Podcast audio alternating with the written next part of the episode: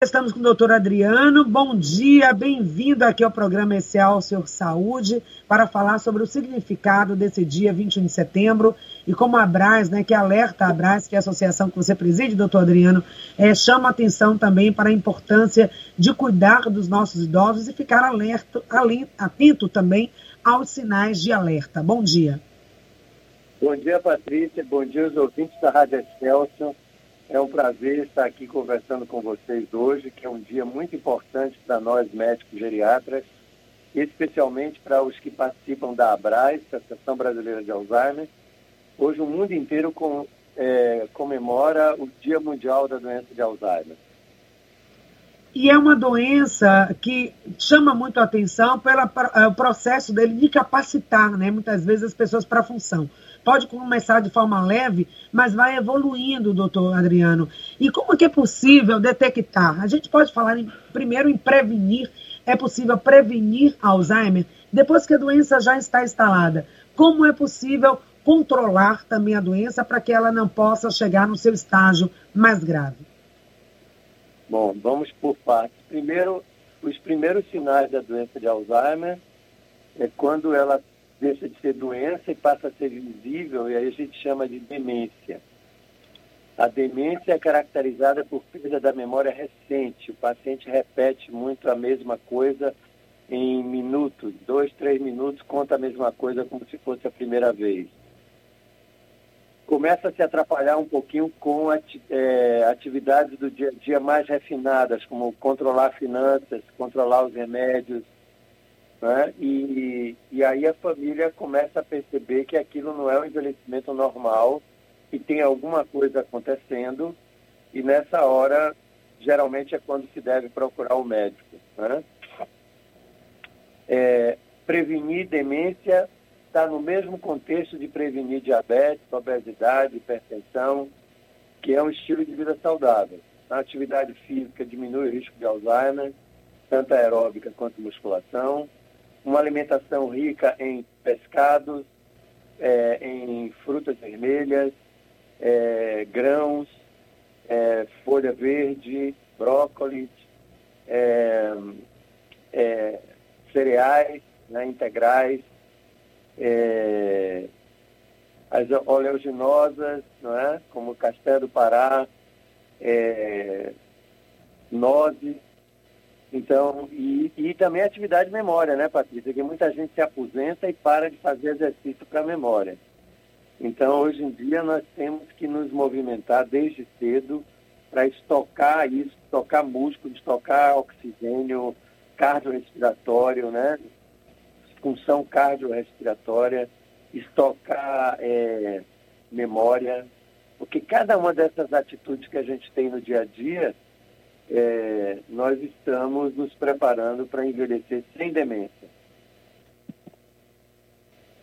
Exatamente, exercitar né, o cérebro. Algumas pessoas perguntam, será que, de fato, tem relevância, é, tem base científica, por exemplo, fazer aqueles exercícios, aquele caça-palavra, aqueles exercícios de memória, está sempre é, em atividade, mesmo que seja uma atividade manual, ou seja, esse tipo de atividade, a convivência, né, a relação, ter uma vida plena, isso pode ser um fator, digamos assim, para amenizar o impacto que a doença de Alzheimer pode ter no, nas pessoas. Então, de fato, isso que você coloca procede, doutor. Então, ou seja, ter uma vida com mais qualidade, ter uma vida ativa pode garantir uma velhice né, mais distante da, dessas, das doenças, das demências, entre elas Alzheimer.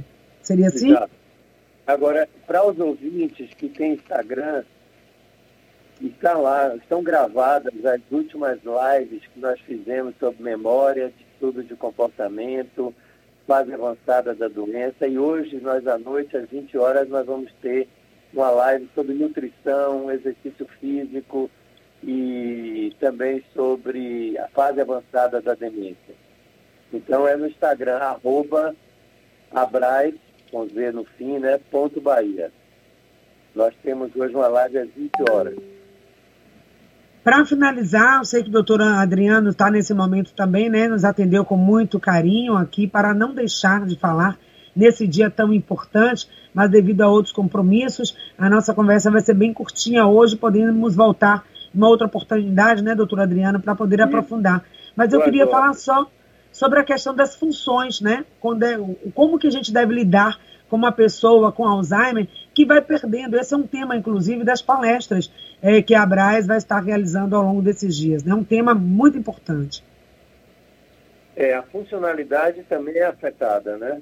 Então, quanto mais simplificada for o ambiente do paciente, quanto mais simplificado forem as tarefas que ele fizer de forma repetitiva, é preciso que esse paciente tenha uma rotina, ele faça todo dia a mesma coisa no mesmo horário, para que ele se, se automatize naquela funcionalidade.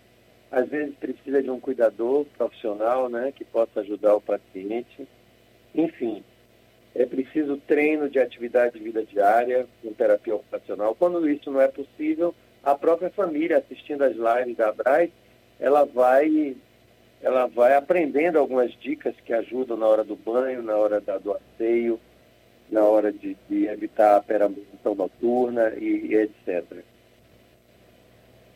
Então é isso, né? Cuidar da saúde de forma integral, estar atento aos sintomas que o paciente está manifestando e, acima de tudo, não descuidar dos cuidados gerais com a saúde. Muito obrigado, então, doutor Adriano. Quer deixar uma Obrigado. recomendação, uma orientação final?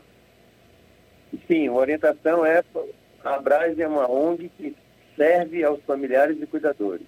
A orientação final é se ligar na Braz, na rede social, para ficar orientado e nós temos um jargão esse ano que é cuidadores informados, paciente melhor cuidado. Então, a gente conta com a presença de vocês na live hoje, tá bom? Um grande abraço a todos. Obrigada, então. Convite feito para que você possa participar, então, desse